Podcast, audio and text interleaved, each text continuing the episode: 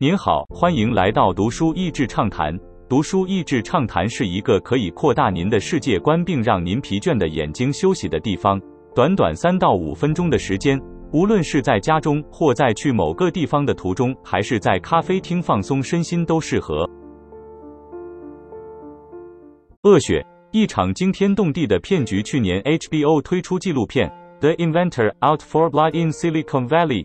好莱坞女明星珍妮弗·劳伦斯接演《Bad Blood》电影版，描述了女版贾伯斯伊丽莎白·福尔摩斯与血液检测公司 Theranos 估值一度达到九十亿美元的兴亡路，透过精美的包装行销，将一团想象新兴科技验血法包进了包装纸中，获得了高额的投资，但最后市场的投资却落得一场空的惊世骗局。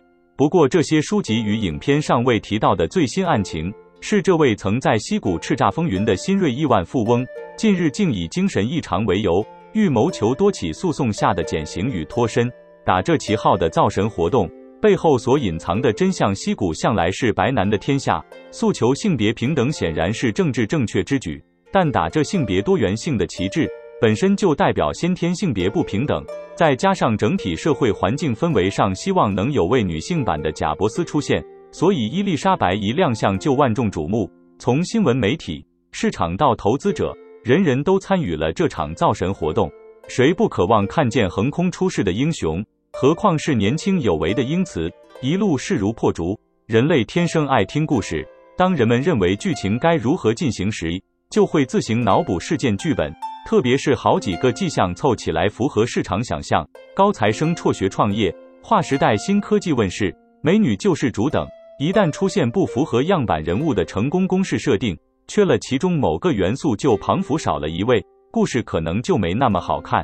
明明过程有很多迹象露出马脚，不过观众往往都一厢情愿地轻忽或否认，不愿面对现实，进而擅自合理化剧情，加以弄假成真。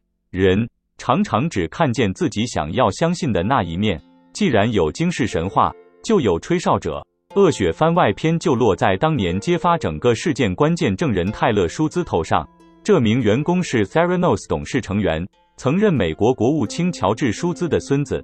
他加入公司后，逐渐发现公司诸多不当行为，最终在良心不安下辞职。但其祖父乔治却选择相信创办人的说辞，疏远孙子泰勒。泰勒的内心极为纠结，一边是祖孙情受到考验，另一边则是揭露真相的煎熬。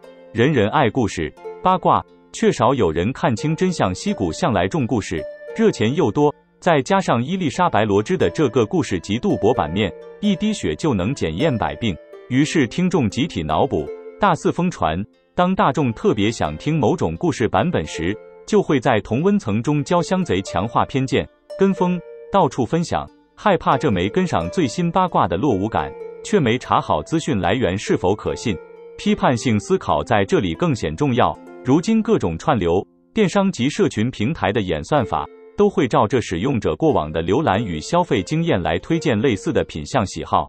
日子一久，除非有意识的跳出框框，否则同温层只会愈来愈厚，思想更形单一而狭隘。尽管我们不是医疗生计专家，但检测的报告上一翻两瞪眼的答案，未必需要层层复杂的解读。看事情应该要回到事情本质。举例来说，具备物理学背景的伊隆·马斯克投入太空与再生能源的事业时，就是追求探讨事物的核心本质，实实在在地打造出 SpaceX 与 Tesla。相较之下，伊丽莎白只看表象而不重基本面，最后编出一连串瞒天过海的骗局。在伊丽莎白优异的包装行销下，美国产官学界大佬纷纷追捧这间血液检测公司，为其背书的程度堪称高级业配。倘若日后再有类似创投案大名大放，或许我们能够停下跟风八卦的脚步，回过头来好好思考一番。恶血要不是发生在溪谷，故事也不会如此吸引人，因为这需要各方条件才能成立。市场大小跟募资难易程度有关。溪谷不只是人才济济，基础建设完整规模化，相关法规完善，即便失败仍有可能受到肯定，那是整体文化氛围和正面态度使然。就像 LinkedIn 创办人里德霍夫曼曾说：“溪谷不是一个地理名词，而是一种心态和理念。”这座舞台从不缺故事题材，演戏的疯子开了药方，看戏的傻子只管吞服。今天的内容就到此为止了，十分感谢大家收听读书益智畅谈节目。如果对我们的内容感兴趣，欢迎浏览我们的网站 n 点 net 和关注我们的粉丝团读书益智，也可以分享给您的亲朋好友。欢迎继续关注我们下一期节目，下次见。